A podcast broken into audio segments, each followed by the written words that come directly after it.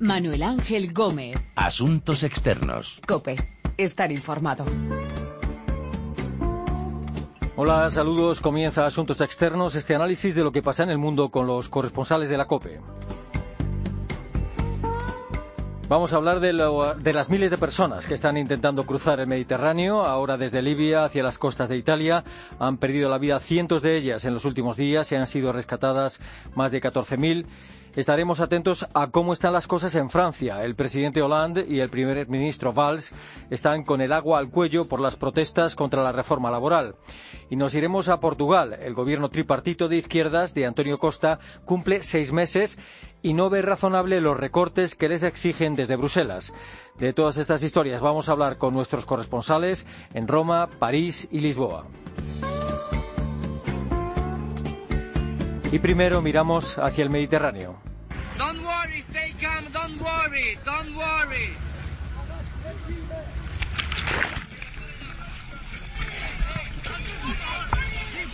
Metri in acqua. A sinistra il faro! C'è uno in acqua lì!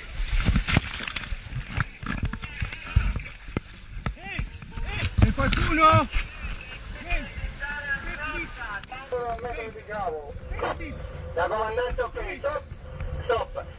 Al menos mil personas han perdido la vida tratando de cruzar el Mediterráneo desde Libia hacia Italia en los últimos días. Según la Organización Internacional para las Migraciones, el buen tiempo ha hecho que más inmigrantes y refugiados se lancen al mar para llegar como sea a Europa.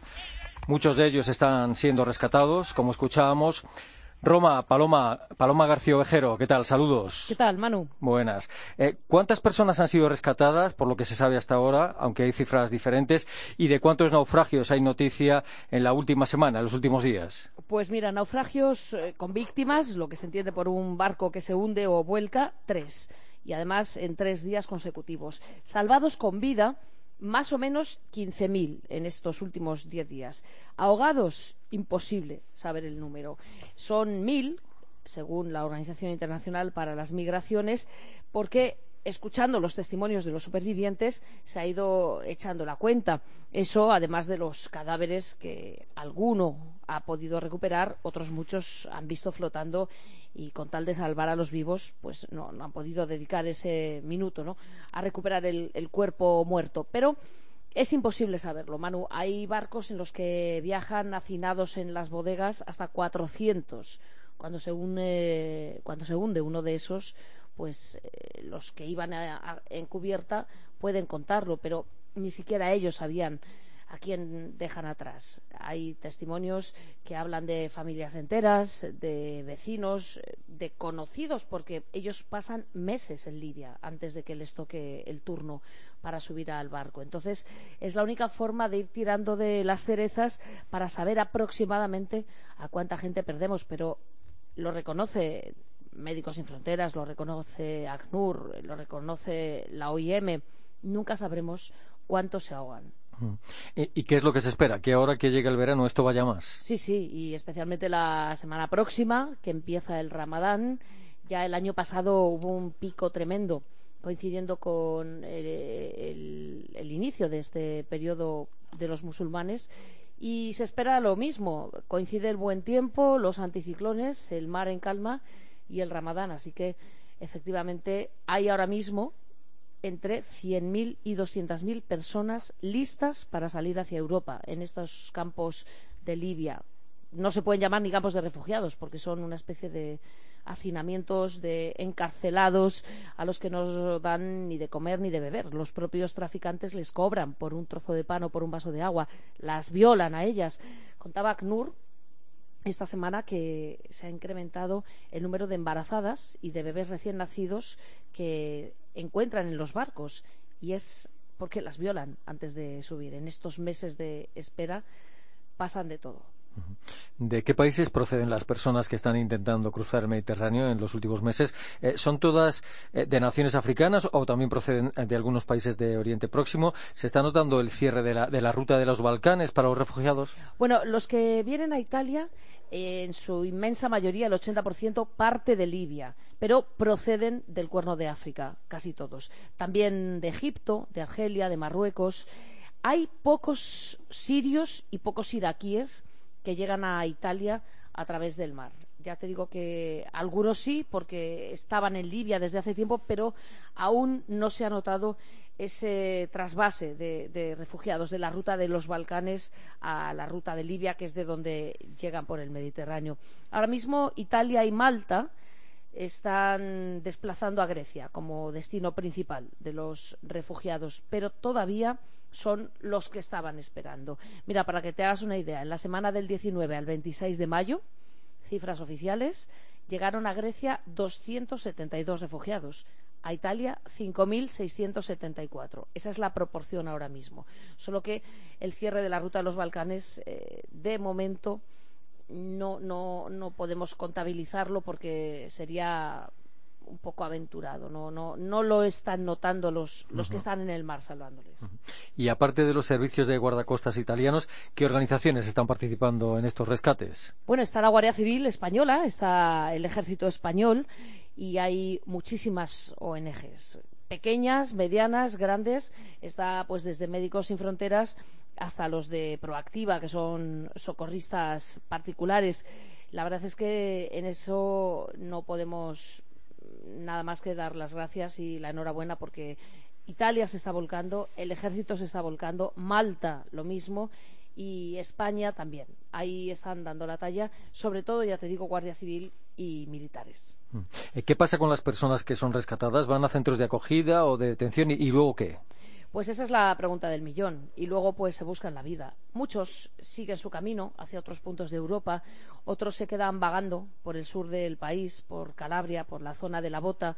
En Sicilia también es frecuente encontrárselos en los campos, a veces con aspecto de zombies. Hay muchísimos que mueren atropellados porque ellos son negros, no hay luz, las carreteras son malas y viven cruzando por los campos sin rumbo fijo. Hay ahora mismo en Italia 10.000 refugiados, además fuera del sistema. Es decir, eh, ocupan zonas abandonadas, plantan tiendas, pero no es exactamente sin papeles. Son eh, refugiados que llegaron, que hicieron los trámites de asilo con los papeles en regla. Te hablo de refugiados, ¿eh? no de inmigrantes uh -huh. que llegan por su cuenta, de refugiados con papeles, pero después nada. Dos de cada tres no tiene asistencia sanitaria y son 10.000. Italia lo está haciendo muy bien en la primera fase de la acogida y del rescate, pero después se ve sola y no sabe gestionarlo. Lo reconoce el gobierno de Matteo Renzi y, sobre todo, vuelve el temor a que se considere un problema italiano. Eh, creo que el gobierno de Renzi ha, ha, llegado a sugerir que se llegue a acuerdos con los países del, norte de África, como el que ha cerrado la Unión Europea con Turquía. Sí, lo que pasa es que es una idea que todavía no tiene el apoyo ni siquiera del gobierno. Ahora mismo hay elecciones en Roma para la alcaldía y va a ser un nuevo termómetro porque el gobierno de Renzi tiene fuertes fisuras internas. El ministro del Interior, Alfano, que en su día era el número dos de Berlusconi, es un firme opositor a muchas de estas medidas que desde el ala más liberal o más socialista se proponen. Por ejemplo, una de las polémicas que tenemos ahora entre manos es la de los hot spots, que es como llaman aquí a los puntos de identificación. El gobierno de Renzi quiere llevárselos a alta mar, es decir, montar una especie de registro de refugiados en el mar antes de tomar ninguna decisión, si les aceptan, si no les aceptan, si les dejan entrar o no. Hasta la conferencia episcopal italiana ha pedido que se reconsidere, porque piden los de la conferencia episcopal, los obispos, que primero se les acoja y después ya se tomen las medidas políticas. Pero el propio Alfano habla de tragedia, de no nos dejéis solos y de no podemos acoger en masa. Así que siguen rescatando, pero siguen sin saber muy bien qué es lo que hay que hacer después.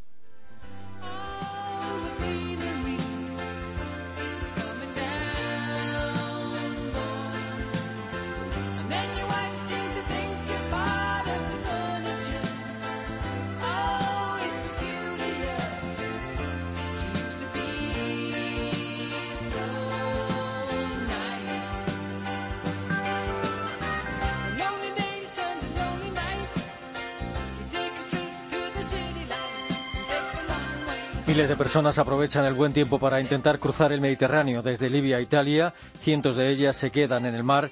Y en Francia, los detractores de la reforma laboral le están poniendo las cosas muy difíciles a François Hollande. d'accord pour euh, discuter de l'article 2, discuter pour le retirer, et puis retravailler sur un article qui renforce les droits des salariés euh, dans les entreprises, avec comme seule condition qu'un accord de- d'entreprise ne puisse pas être inférieur à une convention collective. Sindicatos y organizaciones de estudiantes no se rinden, quieren liquidar la reforma laboral de Hollande y Valls. Decía Philippe Martínez, líder del sindicato CGT, que hay que negociar para modificar esa reforma y fortalecer los derechos de los trabajadores. París, Asunción Serena, saludos. Hola, ¿qué tal? Hola. Eh, las huelgas y las protestas están dejando al país sin gasolina, han llegado a las centrales nucleares esas protestas y la intención de los convocantes de esas protestas es que vayan a más, ¿no? Bueno, la intención es que la reforma laboral sea retirada, así de claro, y hasta que no lo logren han dicho que van a mantener las huelgas y los bloqueos. Lo que ocurre es que, además de esas protestas contra la reforma del Código de Trabajo, se están mezclando ahora otros intereses que están llevando a otras huelgas, pues como la que hemos tenido de trenes, que quieren presionar contra la organización que están, eh, vamos, aplicando en, del trabajo, la organización del trabajo en el seno de la SNCF, o la de pilotos que protestan porque les han disminuido o les van a disminuir los salarios a partir de este mes. Entonces se junta el hambre con las ganas de comer y así se encuentra el país que presenta una frágil recuperación económica y que puede irse al traste con estos movimientos sociales. En estos momentos, ¿cuáles eh, son las opciones? ¿El gobierno francés está dispuesto a ceder en algo? Eh, ¿Los convocantes de las protestas, contrarios a la reforma laboral, tienen alguna intención de rendirse o, o de dar por buena la reforma? Bueno, la situación, la verdad, es que está, está complicada, sobre todo para el gobierno, que están repitiendo sin cesar tanto François Hollande como Manuel Valls que ellos no van a retirar la ley. Y entonces lo que hacen pues es intentar desamortizar otros conflictos para evitar que se incrusten en, en este, ¿no? Haciendo promesas sin descanso, pues como han hecho, por ejemplo, recientemente la ministra de Educación, que ha anunciado que va a aumentar el salario de todos los profesores o, por ejemplo, también quieren mejorar la situación de los artistas intermitentes para que no bloqueen los festivales este verano.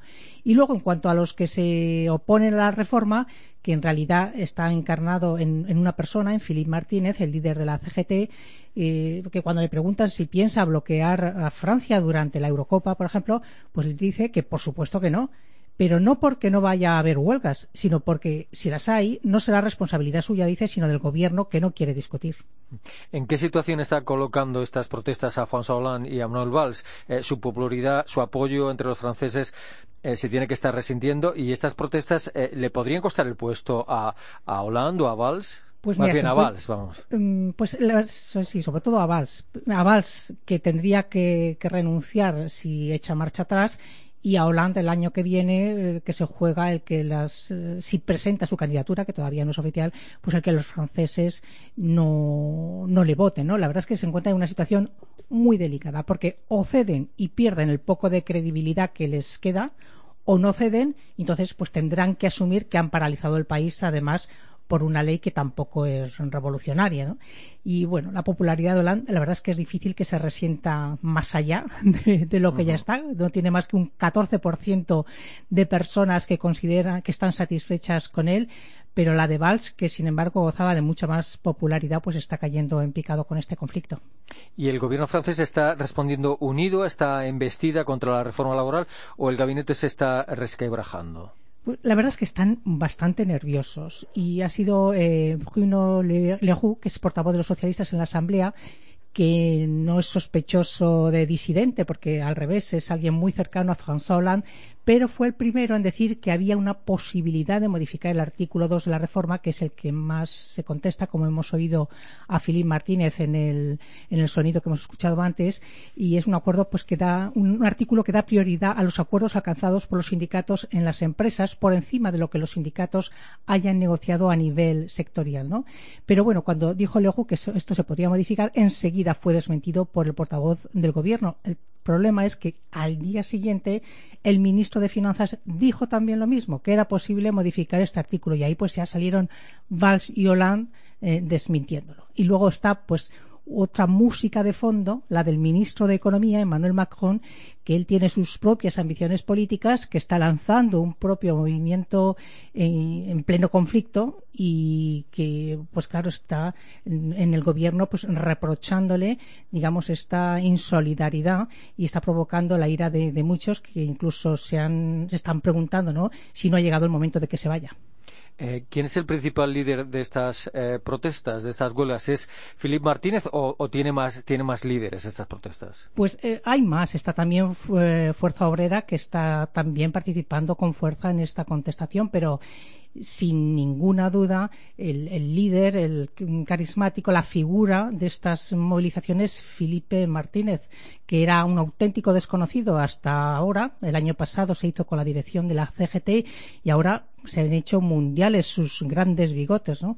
Y eh, Le Figaro titulaba el otro día es el hombre que quiere poner a Francia de rodillas, ¿no? Porque está llevando una política de oposición radical, a diferencia de otros sindicatos como como la CFDT, que es un otro gran sindicato mayoritario que se oponía a la ley tal y como había sido redactada en un principio, pero que él a lo largo de estos meses pues ha estado negociando con el gobierno para cambiarla, algo que no hizo Martínez, que él solo admite la retirada de la ley y entonces empezaría a hablar, ¿no? Porque también está en que Felipe Martínez pues se juega el liderazgo de su sindicato, ¿no? En las elecciones sindicales que se celebran el año que viene y eso también hay que tenerlo en cuenta. Pero mira, para que os hagáis una idea, la CGT eh, solo representa un 2,6% de los trabajadores en Francia, uh -huh. porque en realidad no hay cultura de sindicalismo, ¿eh? aunque parezca mentira, aquí en Francia solo un 8% de trabajadores están afiliados a un sindicato. Pero, paradójicamente, son muchos los que siguen las consignas de huelga o manifestación, ¿no? Aunque, Pero bueno, sí. personalmente de Martínez, eh, en los sondeos, por ejemplo, dicen el 67% tiene una mala opinión de él, ¿no? Porque le ven pues contestatario, que está politizado, poco abierto al diálogo y alejado de la realidad de la empresa. Pero bueno, lo cierto es que, mira, está este, liderando este movimiento. Aunque el objetivo de, de estas protestas sea el gobierno, eh, el, eh, quien está sufriendo eh, estas protestas es el, el pueblo francés. ¿Qué opinan los franceses de estas protestas? ¿Creen que de alguna forma están justificadas o, o que son desproporcionadas? Pues mira, están divididos. En los últimos sondeos que se han publicado, más o menos dicen que la mitad quiere que se retire la ley y la otra mitad que se conserve, aunque la mayoría la verdad es que piensa que el gobierno pues lo que va a hacer mm, finalmente pues será como está en una situación imposible pues será conservar la ley porque claro no puede mm, echarse para atrás pero eh, digamos soltando lastre introduciendo pues algunas modificaciones. Pero mm, fíjate en la misma proporción eh, los franceses apoyan las protestas 50-50, pero son una mayoría, un 66%, los que temen ahora que se produzca una paralización total del país. a meter las bolas en los boquetes como Tiger Woods. Tú eres clase alta, yo clase baja. Tú vistes de seda y yo de paja. Nos complementamos como novios. Hola Andy Valls con el agua al cuello por las protestas en Francia. En Portugal, seis meses de un gobierno tripartito de izquierdas que está haciendo lo que puede para que en Bruselas den luz verde a sus presupuestos. Eu acho que não está a desaparecer a confiança da economia portuguesa. Nós estamos a fazer um esforço grande de relançar a economia em contraciclo perante o arrefecimento da economia global. Que estamos certos quanto à prioridade que devemos dar ao combate ao desemprego. El gobierno del socialista Antonio Costa no acepta los recortes que les exigen desde Bruselas. El propio Costa negaba hace unos días que esté desapareciendo la confianza en la economía portuguesa. Lisboa, Begoña Íñiguez, saludos. Hola Manu, ¿qué tal? Saludos. Hola. Eh, ¿Cómo son los presupuestos que tiene en mente Antonio Costa? La Comisión Europea cree que son unos presupuestos demasiado optimistas, ¿no? Sí, la Comisión Europea la verdad es que está presionando mucho a Portugal, pero lo que sí que tenemos que aclarar, Manu, es que los presupuestos de 2016, de los que hablamos, eh, ya fueron aprobados en el, en el, Parlamento portugués hace un mes, un mes y algo, con los votos a favor de, de, los grupos de la Alianza de Izquierda, es decir, el Partido Socialista, el Bloque de Izquierda, hermanado con Podemos y el Partido Comunista, y en contra de los partidos de centro-derecha. Lo que está ahora en Bruselas Bruselas en un primer momento había dado, mmm, bueno, así con un poquito de interrogante, eh, luz verde a los, al borrador de los presupuestos, pero lo que está analizando la Comisión Europea en este momento es el denominado programa de estabilidad. Y el problema puede estar, mano, puede radicar en que Bruselas, a Bruselas no le llega con lo que le ha presentado Costa, por eso se lo están pensando, lo están sopesando y probablemente le pida al gobierno de Portugal que aplique eh, recortes, lo que puede traer consigo pues muchísimos problemas. El primer ministro portugués está luchando para no tener que aplicar esos recortes que, que le exigen en Bruselas. Eh, ¿Qué argumentos está dando? Pues está haciendo de todo. Lo escuchábamos hace un momento. La verdad es que nadie puede negar que Costa no sea positivo, optimista, eh, luchador y que, y que, intente y que haga todo lo posible para no tener que aplicar eh, estos recortes. Y lo dice por activa y por pasiva. Lo dice aquí y también lo dice fuera. Mantiene el, el mismo discurso, al igual que su ministro de Finanzas, Mario Centena. De Centeno, lo que él dice, lo que dice Costa Manu, es que no más austeridad. Que ya hemos tenido cuatro años de austeridad en Portugal. Es decir, él quiere no tener nada que ver con la austeridad, alejarse de, lo, que, lo, que, le impuso la Troika al gobierno de centro derecha anterior, de Pasos Coelho, y él dice que tiene que cumplir eh, su programa electoral, que se debe a sus electores y a los acuerdos con la izquierda, porque no nos olvidemos que como tiene minoría, él perdió las elecciones y está gobernando gracias al bloque de izquierda y al Partido Comunista, ellos han dicho y lo tienen claro y lo repiten también estos dos grupos, a la izquierda del PS que no van a aceptar más recortes, que ahí no le van a apoyar. Entonces, aquí se pueden producir los problemas porque a ver qué es lo que dice Bruselas y la decisión de Bruselas en este caso va a ser importantísima y decisiva eh, para Portugal. ¿Y qué está diciendo la, la oposición de centro derecha? Pues eh, podemos decir, Manu, que la oposición de centro derecha está. Mmm, eso es lo que dicen los analistas. Me baso en lo que dicen los analistas portugueses, no es mi opinión, es lo que dicen los analistas, que está como un poco parada. Eh, Pasos Coelho, el anterior primer ministro portugués, como decíamos antes, durante esos cuatro años de, de rescate, que además ganó las elecciones eh, de finales de septiembre con, con minoría, sin mayoría absoluta, pues está como un poquito desaparecido, está como sin fuerza. Lo que los analistas portugueses eh, critican a Pasos Coelho es por qué no está más activo en el Parlamento y por qué deja todo en manos de su portavoz en el Parlamento. Y por otro lado, la oposición de centro derecha sí que critica, porque Pasos también critica a, a Costa por eh, dejarse un poco ganar el terreno por, la, por, sus partidos a la izquierda, los partidos del de Bloco y el Partido Comunista, y quien más caña está metiendo, por decirlo de alguna manera eh, más claramente, y, quien está haciendo más, más oposición desde el punto de vista de los analistas está siendo el partido más a la derecha del PSD, que es el partido de Pasos Cuello, que es el CDS-PP, anteriormente liderado por Paulo Portas, que fue vice primer ministro de Pasos Cuello y que ahora eh, le ha dejado el liderazgo a Asunsao Cristas. Se dice que Asunsao Cristas, si es así, en el Parlamento es la que está realmente ejerciendo esa tarea de oposición y no se sabe muy bien por qué Pasos está actuando así y está en este momento como un poco más parado. A todo esto, Portugal, igual que España, corre el riesgo de ser sancionada por el incumplimiento del déficit. Efectivamente, como explicaba antes, ahora mismo en Bruselas está ese plan de estabilidad eh, y crecimiento de Portugal, donde eh, Portugal espera un crecimiento superior al 2% este año, lo que para Bruselas, como decíamos antes, es muy poco, no, es posible, es muy poco posible y probable. Y eh, además, precisamente por el, por el, alto déficit público portugués y porque no se están cumpliendo eh, los, los, límites establecidos por Bruselas, corre ese riesgo y, eso sí, lo que está haciendo mmm, en Portugal tanto el primer ministro como el presidente de la República, el conservador Marcelo Rebelo de Sousa, es ser bastante, bastante críticos con Bruselas. De hecho, el propio Marcelo Rebelo de Sousa, que ha estado esta semana en Berlín, Berlín con Angela Merkel y, mm, y, Antonio Costa cuando viaja al extranjero repiten que por qué se es tan exigente con Portugal y con España con el tema del objetivo de déficit y por qué se está haciendo la vista gorda continuamente con el tema de Grecia. Es decir, en ese tema sí que Portugal está siendo bastante combativo y no le perdona a sus socios europeos que después de haber hecho los deberes es lo que más se repite y lo que más repiten, eso sí, todos los partidos, tanto de izquierda como de derecha, y el presidente de la República, eh, es porque eh, se le pone todo tan difícil a Portugal cuando Portugal, digamos, fue el alumno aplicado que durante los años del rescate, recordemos que aprobó todas las evaluaciones de la Troika, cumplió todo lo que le dijo la Troika, incluso el propio Pasos Cuello fue más allá eh, de lo que le pedía la Troika, en muchos casos con la austeridad que ahora pues están sufriendo gran parte de los portugueses. Mm. Por lo demás, las relaciones entre los tres partidos que forman parte del gobierno de izquierdas luso, ¿cómo van?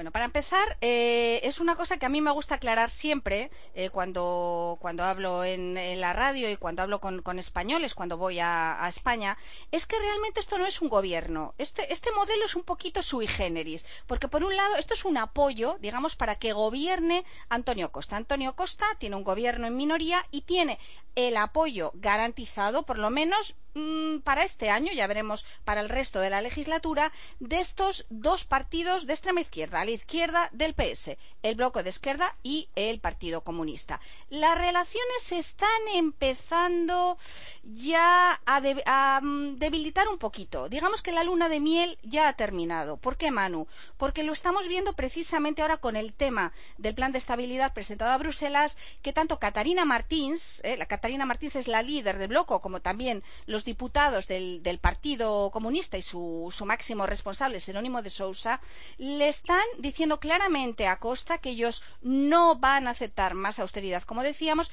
y Catalina Martins ya está presionando a Antonio Costa por el tema de la renegociación de la deuda, que es algo que ellos han insistido mucho desde la última campaña electoral y además le están presionando, esto es otro tema importante, para que lleve a cabo muchas medidas sociales. Y mm, como por ejemplo, y que además están trayendo consigo mucho descontento entre los votantes socialistas y muchos votantes del centro, como es el caso de los recortes anunciados y del fin de las subvenciones anunciadas estatales a los colegios privados portugueses, que tantas manifestaciones y polémica ha traído durante las últimas semanas. Y luego también tenemos el tema de la política bancaria que se está siguiendo con lo que se denomina la españolización de la banca mm, lusa, de la que ya hemos hablado aquí. En fin, que hay varios temas en los que no están de acuerdo para nada el Partido Socialista con el Bloque de Izquierda y el Partido Comunista y a pesar de las buenas dotes de negociador de Costa, porque nadie se lo niega, es un excelente negociador y con mucho, mucho olfato político, no se sabe muy bien cuánto tiempo va a durar este pacto y también qué es lo que va a decidir Bruselas, lo que le va a exigir a cambio a Portugal y, por tanto, qué es lo que va a ocurrir con este acuerdo tripartito. I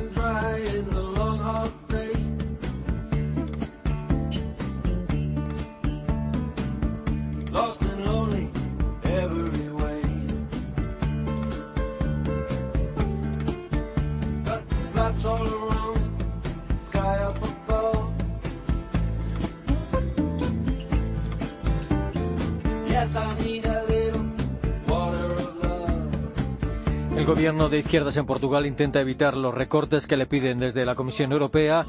El presidente Hollande y el primer ministro Valls con el agua al cuello por las protestas y huelgas en Francia contra la reforma laboral y cientos de refugiados intentan cruzar el Mediterráneo desde Libia a Italia aprovechando la llegada del buen tiempo. Nos lo han contado nuestras corresponsales en Lisboa, París y Roma.